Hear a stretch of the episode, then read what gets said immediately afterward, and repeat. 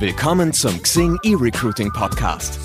Hier stehen spannende HR-Persönlichkeiten im Fokus. Mit den besten Geschichten, Ideen und Anregungen rund um das Thema Recruiting. Hallo und herzlich willkommen zum Xing eRecruiting Podcast. Mein Name ist Iva Zoy und zusammen mit meinem Kollegen Markus Merheim begleiten wir Sie heute durch diese Episode. Ja, wir sind heute im schönen Zürich und begrüßen David Luyet von der SBB, den Schweizerischen Bundesbahnen, das heißt der staatlichen Eisenbahngesellschaft der Schweiz.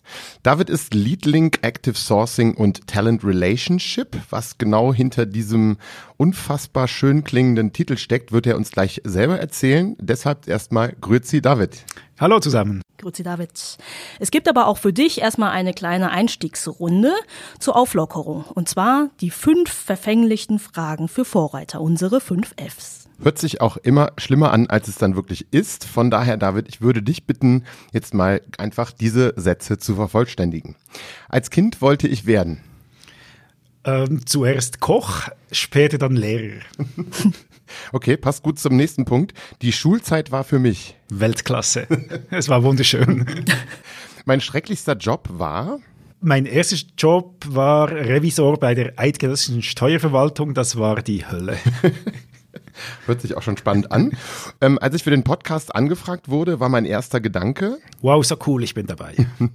Und letzter Punkt schon, modernes Recruiting zeichnet sich aus durch. Da muss ich etwas ausholen. Ich habe mal den provokanten Satz gebracht, dass das Inserat tot ist und insofern ist modernes Recruiting alles, äh, was außerhalb des Inserates zur Personalgewinnung zählen wird. Vielen Dank, David. Wir freuen uns, dich heute als Gast begrüßen zu dürfen. Ja, herzlichen, herzlichen Dank für die Einladung.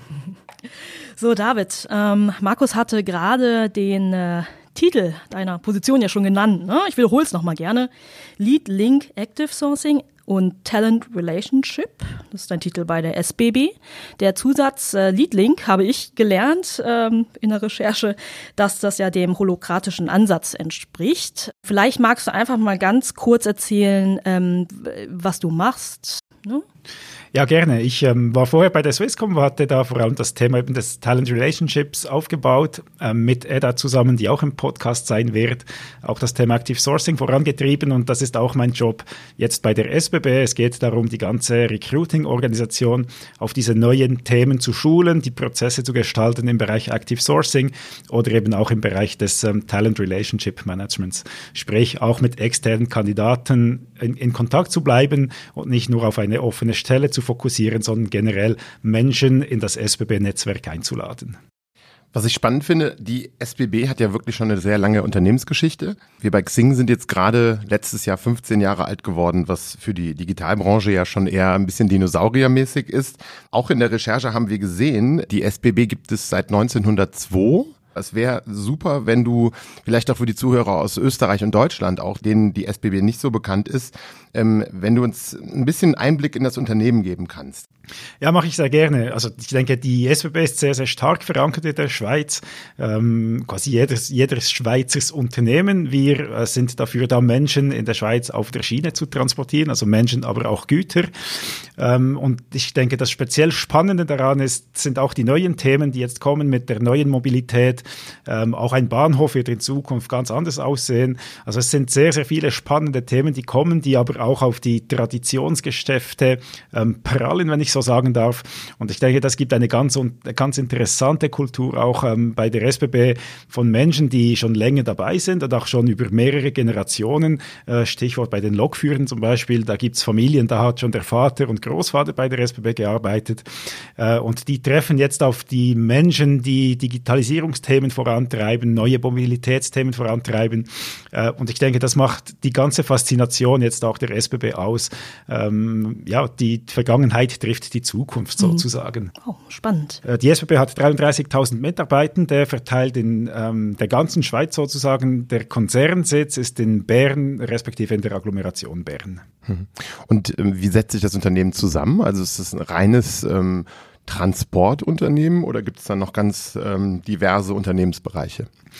Na, es gibt natürlich die, die IT-Abteilung, die ähm, die ganzen Systeme zum Laufen bringt, mit, mit sehr, sehr vielen interessanten Projekten auch.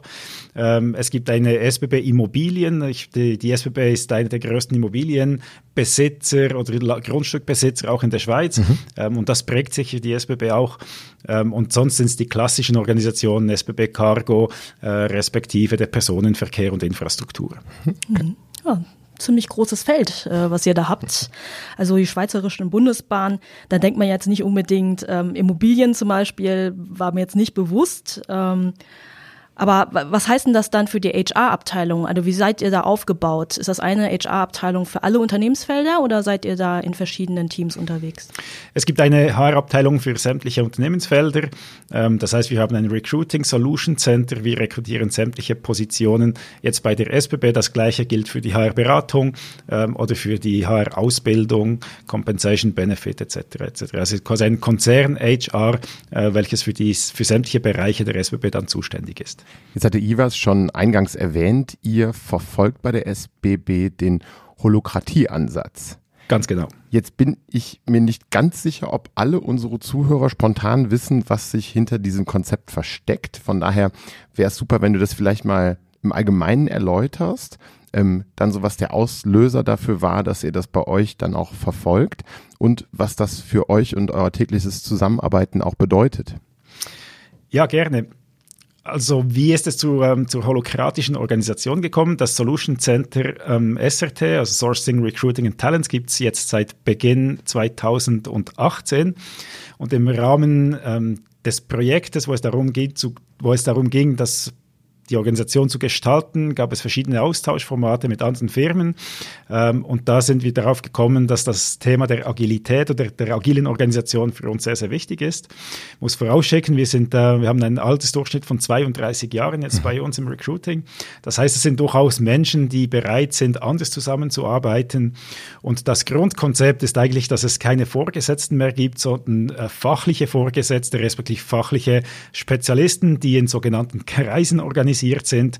Ähm, und der Fachvorgesetzte eines Kreises ist eben dieser Lead Link, ähm, der äh, diese Arbeit äh, aus dem System oder aus der Agilität her hinaus ähm, bewegt. Und ist es das erste Mal, dass du in einem solchen Umfeld arbeitest? Ja, es ist äh, für mich tatsächlich das erste Mal. Ich war bis anhin in klassischen hierarchischen Organisationen.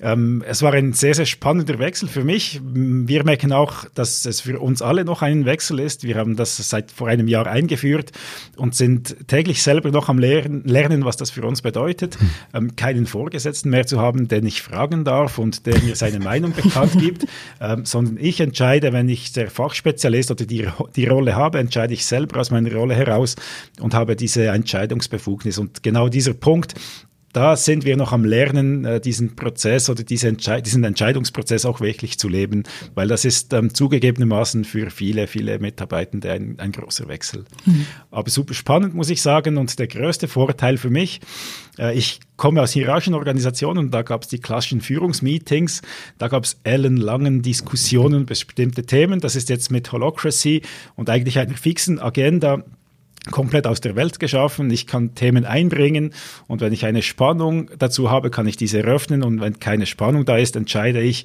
und bringe das Thema relativ schnell durch. Also das verfolgt eigentlich dem System der, der, der Macht der kleinen Schritte und es geht vor allem darum, die Realität oder die operative Realität auch in einer Organisation abzubilden was sehr, sehr dynamisch passiert, logischerweise, und, und so auch das Projektvorgehen vorantreiben sollte oder beschleunigen sollte de facto. Das heißt, das ist dann auch ein sehr, ich bin da jetzt extrem interessiert, deswegen hake ich mal weiter, ähm, auch ein sehr selbstbestimmtes Arbeiten dann? Ja, absolut. Ich kann äh, Rollen annehmen. Die Rollen, äh, die werden auf einem Rollenmarkt ausgeschrieben, wenn es neue Funktionen respektive Aufgaben gibt. Da kann sich jeder Mitarbeitende darauf ähm, bewerben oder interessieren, wenn, das, wenn er oder sie das Gefühl hat, dass eine gewisse Fachkompetenz da ist. Und ich kann mir quasi mein Arbeitsgebiet selber zusammenschneidern und äh, dort mich einbringen, wo ich ganz bestimmte Stärken habe oder auch lernen möchte ähm, und kann Rollen ablegen, wenn ich das Gefühl habe, dass ich nicht der Richtige bin. Und ich denke, das ist eben genau das Konzept, was es spannend macht, insbesondere in der Zeit, wo wir heute sind. Ich habe es vorhin erwähnt, das Recruiting Center gibt seit einem Jahr. Wir äh, bearbeiten ganz, ganz viele neue Themen, wir haben viele Projekte und das ist eigentlich die perfekte Organisation, äh, um die Mitarbeiter so einzusetzen, dass sie möglichst gewinnbringend sind und letztendlich auch effizient und schnell dann im Projekt sind. Mhm. Welche Abteilung ist es denn, die wirklich holokratisch arbeitet? Also, weil äh, Markus und ich haben im Vorfeld auch mal ein bisschen gewitzelt, ja, jetzt, ähm, und sagten, hm, holokratisch arbeiten, heißt es dann für den Lokführer, der kann jetzt hinfahren, wo er möchte? Nein, natürlich nicht, aber. Dann fahre ich jetzt nicht heute. ähm, also arbeitet nur die Recruiting-Abteilung holokratisch oder gibt es da auch andere Felder, die bereits dieses Schema verfolgen? Also nach der klassischen holokratischen Organisation, die auch ähm, eine Verfassung hat und eben diesen bestimmten Regeln auch folgt, ist es aktuell die Abteilung Sourcing, Recruiting and Talents äh, mit dem klassischen Recruiting, mit dem HR Marketing, dem Produktmanagement oder Business Development, in, jetzt im Bereich des Recruitings aber. Ähm, und die anderen Abteilungen sind noch eher klassisch unterwegs.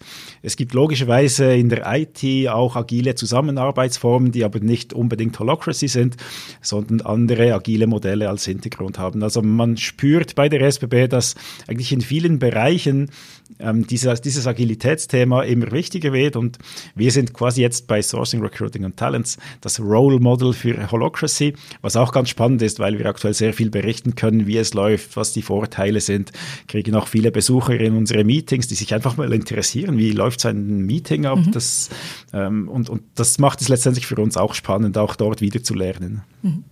Du hast jetzt gerade diesen Markt quasi genannt. Also mhm. ihr verteilt Rollen dann quasi untereinander selbstständig. Ähm, wie darf man sich das vorstellen? Also wie oft wird denn, sage ich mal, eine neue Rolle dann kommen? Ja, ich, ich würde jetzt nicht sagen, ich würde nicht sagen im wöchentlichen Rhythmus, aber es gibt schon alle zwei, drei Wochen eine neue Rolle, die, die kreiert wird, eine Rolle, die aber auch wieder abgelegt oder geschlossen wird oder die, die auch angepasst wird, weil jede Rolle hat eine bestimmte, hat bestimmte Aufgaben, Verantwortlichkeiten auch.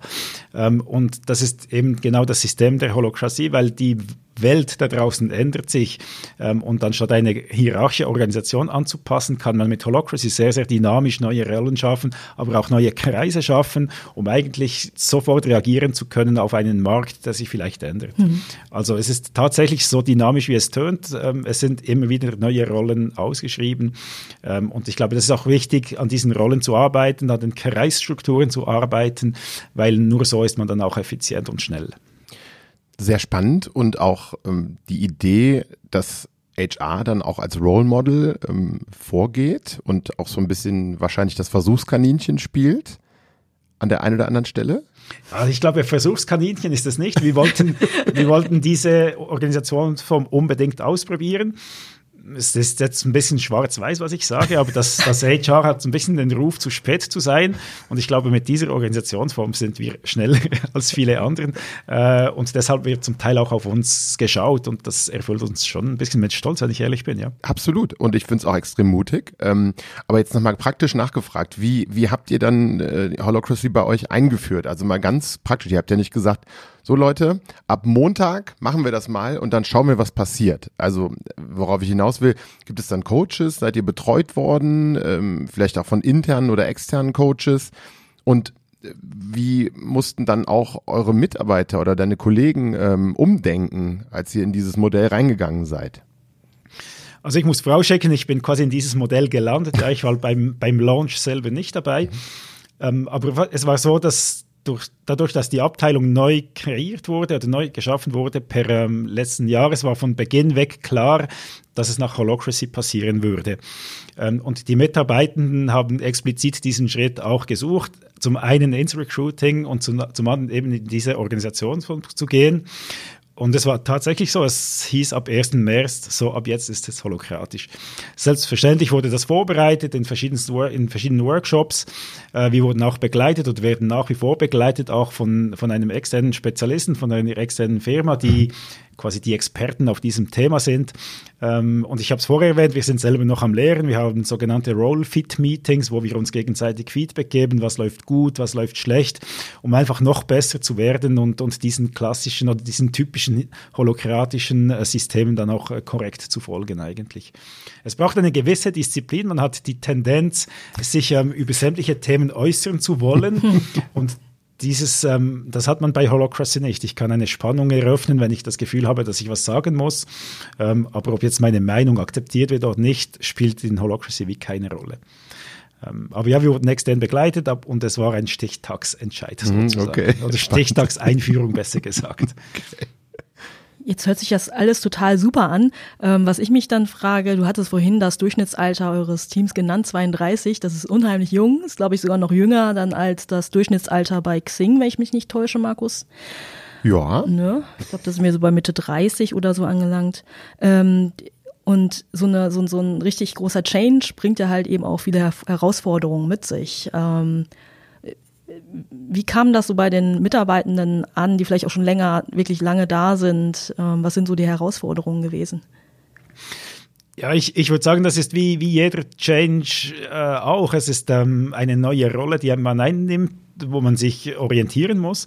Ähm, ich glaube, die größte Schwierigkeit ist tatsächlich die, dass ich nicht eine Person im, in der Form oder in der Person eines Vorgesetzten habe, bei dem ich alles äh, diskutieren kann. Das, das war vermutlich oder ist der, der größte Change. Ja, ich glaube, es gab eine Phase von Anpassung, von Beobachten, wie das genau funktioniert, von links und rechts schauen, wie es der Kollege oder die Kollegin macht. Ähm, aber letztendlich, wir hatten die Voraussetzung de facto schon geschaffen und, und die Leute auch vorbereitet in Workshops, so dass die Einführung de facto aus, aus meiner Sicht jetzt rückblickend auch äh, ziemlich gut gelungen mhm. ist. Okay. Kannst du dir vorstellen, Holocracy bei euch im Unternehmen noch weiter auszurollen ähm, für andere Abteilungen und so dass wirklich nach ein paar Jahren oder wer weiß, wie lange das dann dauern wird, tatsächlich Hol Holokratie so das einzig wahre ist? Ich würde sogar einen Schritt weitergehen. Ich würde es mir wünschen, dass das noch mehr, dass das noch mehr Abteilungen tun, weil ich der festen Überzeugung bin, nach einem Dreiviertel, Dreiviertel, Dreivierteljahr jetzt bei der ähm, SWB in holocaustischen Kontext, weil ich überzeugt bin, dass es schneller ist und besser ist und die Zusammenarbeit einfach einfacher mhm. wird. Jetzt ist es halt auch so, dass gewisse Abteilungen sich nicht dafür eignen. Äh, die Logführer wurden vorher erwähnt. Da ist, da ist es jetzt schwierig, irgendwo eine Holocracy einzuführen, weil bestimmte Pläne gefolgt werden müssen. Das ist klar. Ähm, aber es gibt ganz viele Abteilungen, wo es aus meiner Sicht durchaus möglich ist und wo ich es mir wünschen würde. So, dann sprachst du zu Beginn ja auch schon an, dass ähm, auch das Recruiting etwas besonders gehandelt wird bei euch. Ich frage mal ganz frei heraus, was ist denn das Besondere an euren Recruiting-Maßnahmen, Recruiting-Strategien? Ja, es ist mit der Gründung von, von Sourcing, Recruiting and Talents ist wie eine neue, wie einen neuen Wind durch die Gänge geblasen. Ähm, wir haben sehr großes vor im Thema Active Sourcing. Also wir möchten viel mehr aktiv Leute abwerben oder anwerben. Wir haben letztes Jahr eine neue Arbeitgeberpositionierung lanciert, ähm, die auch sehr gut angekommen ist. Und ich denke, wir möchten eigentlich die modernen Recruiting-Themen besetzen und nicht nur besetzen, sondern auch vorantreiben und dort eine ich denke, eine Wirkung entfalten, die es uns ermöglicht, die Fachkräfte dann auch zu finden in Zukunft.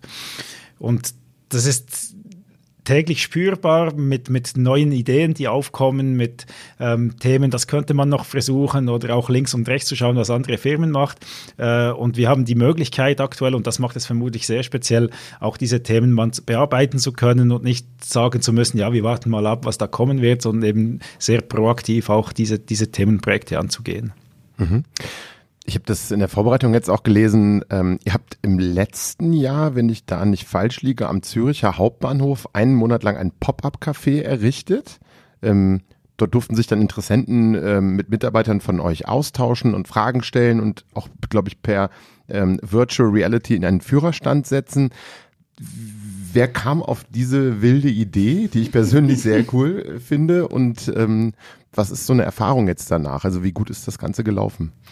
Ja, die Idee ist ähm, im HR Marketing entstanden, in den Personen von Erika Ingold und Corinne Kuhn, die einfach gesagt haben, wir müssen ein Format schaffen, wo wir die Kultur der SBB den Leuten vermitteln können und wie live vermitteln können weil es, du hattest es vorhin gesagt, das ist, äh, wir sind die schweizerischen Bundesbahnen und generieren ein gewisses Bild gegen außen, was aber in der Realität nicht stimmt. Und das Pop-up-Café war genau ein Format, um Leuten zu begegnen ähm, und zu zeigen, wie wir wirklich ticken, wie wir arbeiten, was haben wir für, wir haben 150 verschiedene Berufe, die dort Einblick oder einen Teileinblick zu geben und einfach zu vermitteln, was wir sind, mit den Leuten zu sprechen, Möglichkeiten zu eröffnen und quasi die SBB in real life zu, zu zeigen, sozusagen.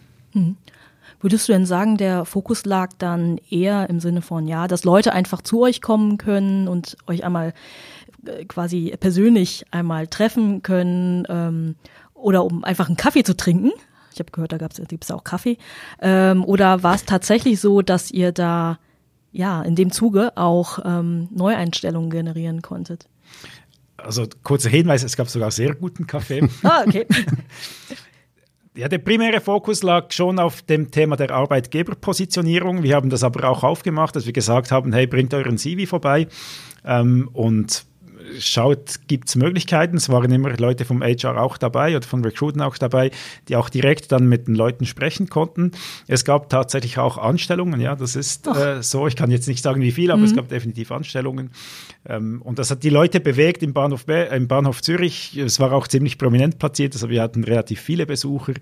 Ähm, und ich denke, dass das das erste Thema ist sicher Arbeitgeberpositionierung, aber logischerweise auch Möglichkeiten, mit Leuten in Kontakt zu treten, äh, die sich generell als, äh, für, die SP, für die SBB und für neue Stellen interessieren. Cool. Und zahlt ganz nebenbei auf die Employer Brand ein. Absolut, ja, ganz klar, ja, ganz klar. Ich habe in Gesprächen jetzt mit ähm, HR-Verantwortlichen der Deutschen Bahn auch ähm, das oft ähm, rausgehört, diese, du hast es eben, glaube ich, auch schon kurz angesprochen, bei euch ist es dann wahrscheinlich ähnlich. Es gibt so viele Funktionen, die man sich gar nicht vorstellen könnte. Also, dass da jetzt irgendwie Menschen äh, digitale Skills haben müssen und auch da extrem moderne ähm, Profile ja benötigt werden, ähm, das muss, glaube ich, erstmal transportiert werden auch. Also, wie, wie macht ihr das nochmal so konkret in Richtung Employer Branding auch gefragt? Also, welche Maßnahmen gibt es da? Wie stellt ihr euch da als Arbeitgeber das würde mich auch nochmal so als alten Employer Branding Hasen interessieren. Ja, du hast es gesagt, es gibt sehr viele Möglichkeiten, über 150 Berufe bei uns und, und ich, es gibt dadurch auch sehr viele interne Entwicklungsmöglichkeiten. Also wenn man bei der SBB beginnt oder zu arbeiten beginnt, kriegt man irgendwelche Optionen, sich beruflich weiterzuentwickeln. Und das hat auch den, den Employer Brand auch geprägt. Wir haben jetzt den Slogan Bewegt die Schweiz, mach was Großes, bewegt die Schweiz mit uns. Ähm, und das ist aus meiner Sicht sehr, sehr prägnant, weil man kann als Person extrem viel bewegen, man kann sich einbringen ähm, und, und das Unternehmen als solches dann weiterbringen. Und daneben geht es für uns auch darum, dass wir diese äh, verschiedenen Funktionen und die Funktionsbereiche auch optimal oder möglichst gut präsentieren können. Wir haben viele Videos gedreht, auch letztes Jahr, ähm, wo auch Leute aus ihrer Jugendzeit berichten und dann sagen, wieso sie bei der SBB gelandet sind und sich jetzt dort weiterentwickeln können. Und ich glaube, das ist genau das Typische für die SBB, dass man weiterkommen kann, dass man sich entfalten kann. Und das hat eben dieses Employer Brand oder die, die Kampagne, die wir gemacht haben, ähm, auch sehr stark geprägt. Okay, sehr schön. Du hast es in der Intro auch, glaube ich, schon kurz angesprochen. Man kann heute nicht mehr nur auf die klassischen Kanäle setzen. Also Stellenanzeige schalten und warten, bis dann ähm, man untergeht und ertrinkt in Bewerbungen. Das ist, glaube ich, nicht mehr so 2019.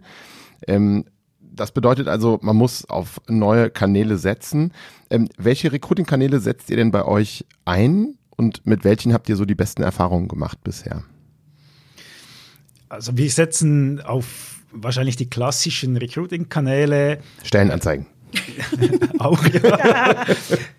Nein, wir bearbeiten logischerweise auch das Mitarbeiternetzwerk im, Sinn von, im Sinne von Referral. Wir ähm, haben auch mit Active Sourcing begonnen, aber jetzt im Vergleich mit den Inseraten sind wir in den anderen Disziplinen noch nicht so gut, wie ich mir das oder wie wir uns das vorstellen. Hm. Ähm, das bedeutet, dass wir jetzt im Bereich des, des Referral ähm, oder der Mitarbeiterempfehlungen Gas geben werden. Da hm. haben wir das Projekt gestartet. Wir werden, äh, wie ich schon erwähnt habe, im Active Sourcing jetzt auch richtig Gas geben, die Mitarbeiter ausbilden, wie man Active Active Source, wie man Kandidaten anspricht. Und wir möchten aber eigentlich wegkommen von diesen Inseraten, also von einer FTE, die ich besetzen muss, hin zu, ich trete mit Menschen in Kontakt und versuche sie in ein Netzwerk hineinzubinden. Ähm, das Ziel dahinter ist, dass wir irgendwann mal aus, aus Pools rekrutieren können oder aus Netzwerken rekrutieren können. Und da zahlen die verschiedenen Kanäle ein, also sprich der ganze Employer Brand, der Arbeitgeber auftritt mit Followers auf Social Media als Beispiel, mit Mitarbeiterempfehlungen, die wir auf ein nächstes Level heben möchten, mit Active Sourcing, wo wir viel, viel, mehr Kandidaten ansprechen werden. Also das ist so eine Vielzahl von, ähm, von Maßnahmen, die darauf einzielt, aus Pools rekrutieren zu können irgendwann mal. Das spricht mir aus der Seele, weil es geht nicht um einen oder zwei Hauptkanäle, sondern, glaube ich, die clevere Verbindung mehrerer Kanäle. Absolut, das ist wie ein Klavierspielen, ja. wo man die richtigen Tasten drücken muss für die richtige Zielgruppe, weil ich bin jetzt schon ein paar Jahre im Recruiting und was ich gelernt habe, es gibt nicht eine Maßnahme, die für alles passt. Ähm, einen Logführer rekrutiert mal anders als mhm. einen Data Scientisten. Mhm. Und, und dort die richtigen Hebel zu drücken oder die richtigen Tasten zu drücken, den richtigen Content zu bespielen, die richtigen Events auszulösen. Mhm. Ich glaube, das ist eben diese ganze Faszination von Recruiting. Mhm. Ähm, und das werden wir in Zukunft so richtig cool bespielen. Jetzt hattest du es vorhin schon ähm, gesagt, einen Lokführer sucht man jetzt anders als vielleicht einen Controller. Ähm, Gerade so beim ähm, Themengebiet ähm, Active Sourcing. Ähm, was kannst du dir vorstellen, ähm, bei, bei welchen Berufsgruppen das bei euch am besten passt? Da worauf fokussiert ihr euch, wenn ihr Active Recruiting macht? Also die, die Frage ist relativ einfach zu beantworten. Sämtliche Funktionen, sämtliche Menschen in ihrem Job, die auf Social Media oder ich sag mal, digital erreichbar mhm. sind. Das sind potenzielle Kandidatinnen und Kandidaten für Active Sourcing. Ähm, wenn ich wieder das Beispiel des Logführers nehmen kann, da kann man vermutlich kein Active Sourcing machen, weil, weil jeder, der eine Berufsausbildung hat, de facto Lokführer werden kann. Das heißt, dort wird es eher über Formate wie das Pop-Up-Café geben. Wir werden im Übrigen vier weitere Pop-Up-Cafés machen dieses Jahr, weil, weil wir einfach gemerkt haben, äh, das ist ein, eine der potenziellen Rekrutierungskanäle für die Leute, die nicht unbedingt auf Xing sind. Mhm. Dein Titel gibt so viel her. Lass uns doch mal bitte so ein wenig über das Thema Talent Relationship Management, Talent Pooling ähm, sprechen da könnte man natürlich jetzt auch wieder eine halbe Stunde ausholen, aber ähm, wie geht ihr dieses Thema an? Wie baut ihr eure Pools auf? Wer kommt in welchen Pool? Ähm, und wie geht das auch so ein bisschen einher mit dem ganzen Active Recruiting Thema? Also wir werden die Pools primär so aufbauen, dass wir ähm, jetzt sogenannte Aufbaucases identifizieren. Das heißt, wir haben verschiedene Funktionen, von denen wir heute schon wissen, dass es mehr brauchen wird. Ähm, und das heißt, die Leute kommen dann in, in diesen Pool, in dem, was sie, in dem was sie indem wir sie konkret auch ansprechen, indem man auch Events organisiert und eigentlich aus diesen Kontakten die Leute dann in den Pool kommen. Äh, ich möchte aber das Thema etwas weiter fassen. Ich denke heute, wenn ich ein, klassischerweise eine Stelle ausschreibe ähm, und sich 20 Leute bewerben, haben wir heute den Blick auf die Stelle und den Bewerber. Und ich glaube, wir müssen ähm, so weit kommen, dass man die Bewerbenden anguckt und sich überlegt, passt er für diese Stelle? Und wenn nicht, für welche potenzielle andere Stelle oder für welchen Pool könnte diese Person passen?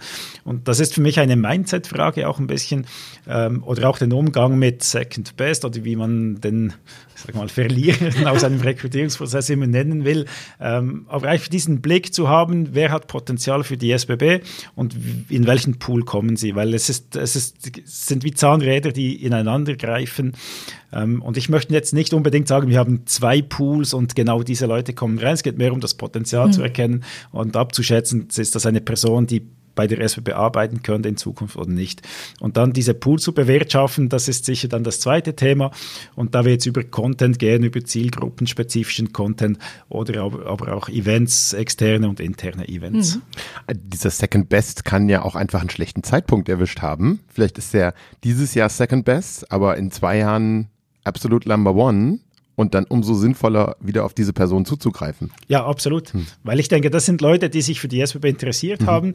Ähm, und wieso den Kontakt verlieren? Das ist ja. für mich super schade. Und, und, im Gegenteil, ich möchte diesen Kontakt dann noch weiter ähm, aufrechterhalten, weil das ist definitiv ein potenzieller zukünftiger Mitarbeitender. Und ganz nebenbei wird man dann massiv schneller auch in der Rekrutierung. Ja, ja. Naja, und sie haben sich ja auch committed für euch als Arbeitgeber. Absolut. Also von daher macht ja, ja absolut Sinn. Mhm. Ganz genau. Ja. Das gleiche ist ja auch mit, ähm, die soll es ja auch noch geben, Initiativbewerber. Ne? Ähm, das man da, also ich, ich weiß noch, früher von HR-Lern gehört zu haben, Initiativbewerbung, da weiß ich gar nicht, wohin damit, passt irgendwie nicht in unser System rein, ich weiß nicht, wo es einpflegen soll. Und gerade das bietet ja auch eine enorme Chance dann durch das Talentmanagement.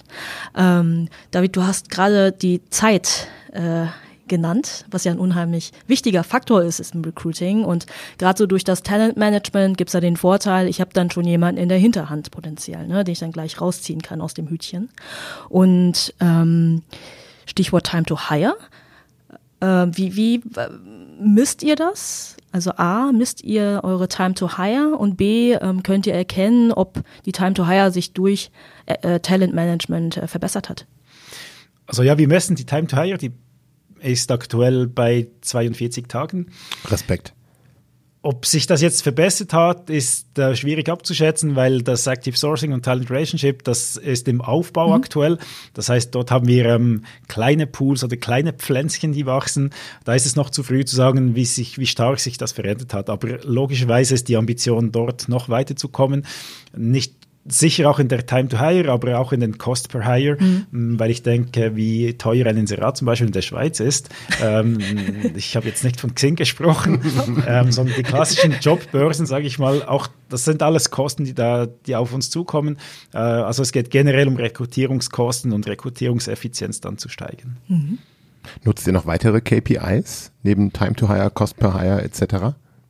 Ja, wir haben ein KPI-Dashboard, was wir äh, regelmäßig auswerten. Ja, das äh, haben wir definitiv. Du sagst das so selbstverständlich.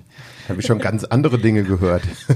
ja, ich, ähm, für mich ist das immer ganz, ganz wichtig, diese ja. KPI-Geschichte. Es wird, ähm, ich, ich glaube, es ist wichtig, dass man weiß, wie effizient man arbeitet und ähm, für mich sind KPIs extrem wichtig, absolut.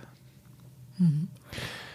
Verlassen wir mal ein wenig den Recruiting-Themenbereich weiß auch ein Thema, was dir auch am Herzen liegt, ist, sind die beiden großen Wörter New Work, nicht New York, vielleicht auch, aber New Work. Ähm, es ist ja ein Thema, mit dem sich ähm, oder über das sich Xing auch sehr stark positioniert. Ähm, wie bewertest du das? Was bedeutet New Work für das Recruiting im Allgemeinen?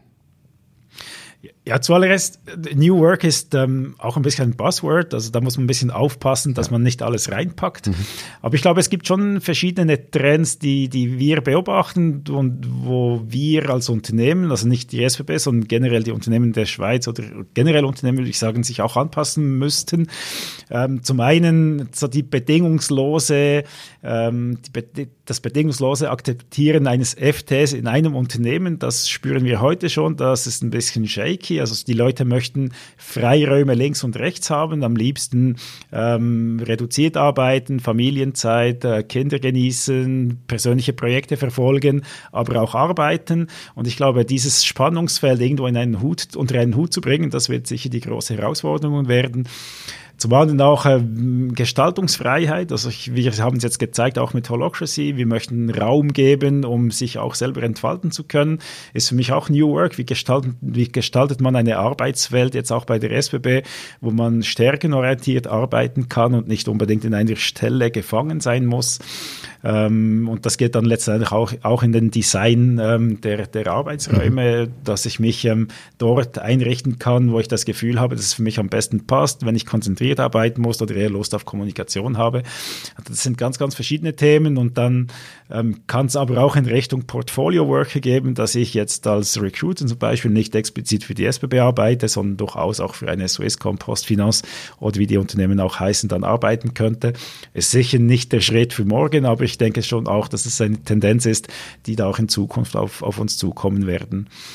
Wir spüren das ein bisschen schon oder ziemlich stark auch schon, wenn äh, bei Hochschulen, bei der ETH, also die Studenten haben sich früher für ein, für ein Unternehmen interessiert und heute interessieren sie sich primär für Technologien, die sie in einem Unternehmen mhm. äh, anwenden können. Mhm. Und die haben nicht die haben nicht Lust, 35 Jahre beim gleichen Arbeitgeber zu sein, sondern die suchen sich die Projekte aus und aus ihrer Sicht kann das durchaus zwei oder drei Parallelfirmen sein, solange sie ähm, quasi ihren, ihren Wünschen nachkommen können. Und ich glaube, da müssen wir als Unternehmen uns überlegen, wie können wir solche Menschen bei uns einbinden, weil heute, wenn wir ehrlich sind, gibt es ähm, eine Stellenbeschreibung, die ist einem Org-Management hinterlegt, ähm, ja, und dann wird es schon schwierig. Du hast jetzt schon die jungen Menschen angesprochen. Letztens eine spannende Diskussion auch zu diesem Thema gehabt, ähm, nach dem Motto, wie erreicht man denn die Generation Z und wer ist das überhaupt und was, was umtreibt die so? Unterscheidet ihr in euren Recruiting-Maßnahmen nach, sag ich mal, älteren oder jetzt muss ich aufpassen, was ich sage, reiferen Arbeitnehmern und den gerade jungen Menschen, die von der Hochschule kommen etc.? Oder macht ihr das alles im gleichen ja, wir, wir unterscheiden jetzt nicht explizit irgendwelche Maßnahmen für bestimmte ähm, Altersranges. So Snapchat-Recruiting und so ja, ist doch gerade total trendy. ist es das? Habe ich, ich, gehört, wurde mir zugetragen. Ich bin ja auch schon reifer, von daher. genau, ja, ich, ich, bin auch so in einem Reifegrad, wo Snapchat für mich kein Kanal ist, der interessant ist.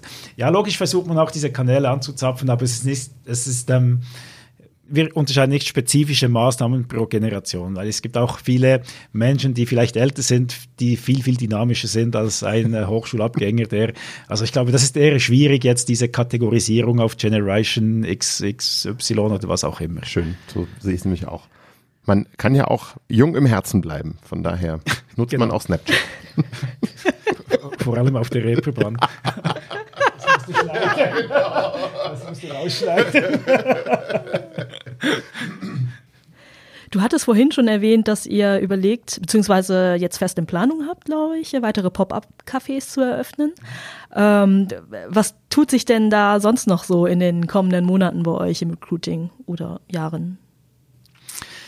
Ja, wahrscheinlich sehr viel noch oder hoffentlich sehr viel. Ja, wir, wir schauen alles, also wir schauen auch auf Themen ähm, wie künstliche, künstliche Intelligenz. Wir setzen auch ähm, Video-Interviews viel, viel stärker rein oder werden es noch stärker einsetzen ähm, über die ganzen Automatisierungsmöglichkeiten, die noch bestehen. Wir ähm, überlegen uns ähm, auch, oder wir werden auch einen Chatbot einführen in verschiedenen Etappen. Der ähm, erste Version vermutlich eher klassisch, aber wir möchten sicher auch schauen, was ist jetzt eben mit der künstlichen Intelligenz äh, auch machbar im Bereich des Chatbots. Also wir schauen links und rechts, was, was die Startups äh, in der Schweiz und der Welt so bringen an neuen Technologien im Recruiting und überlegen uns ganz genau, ist das sinnvoll für uns oder können wir das mal austesten?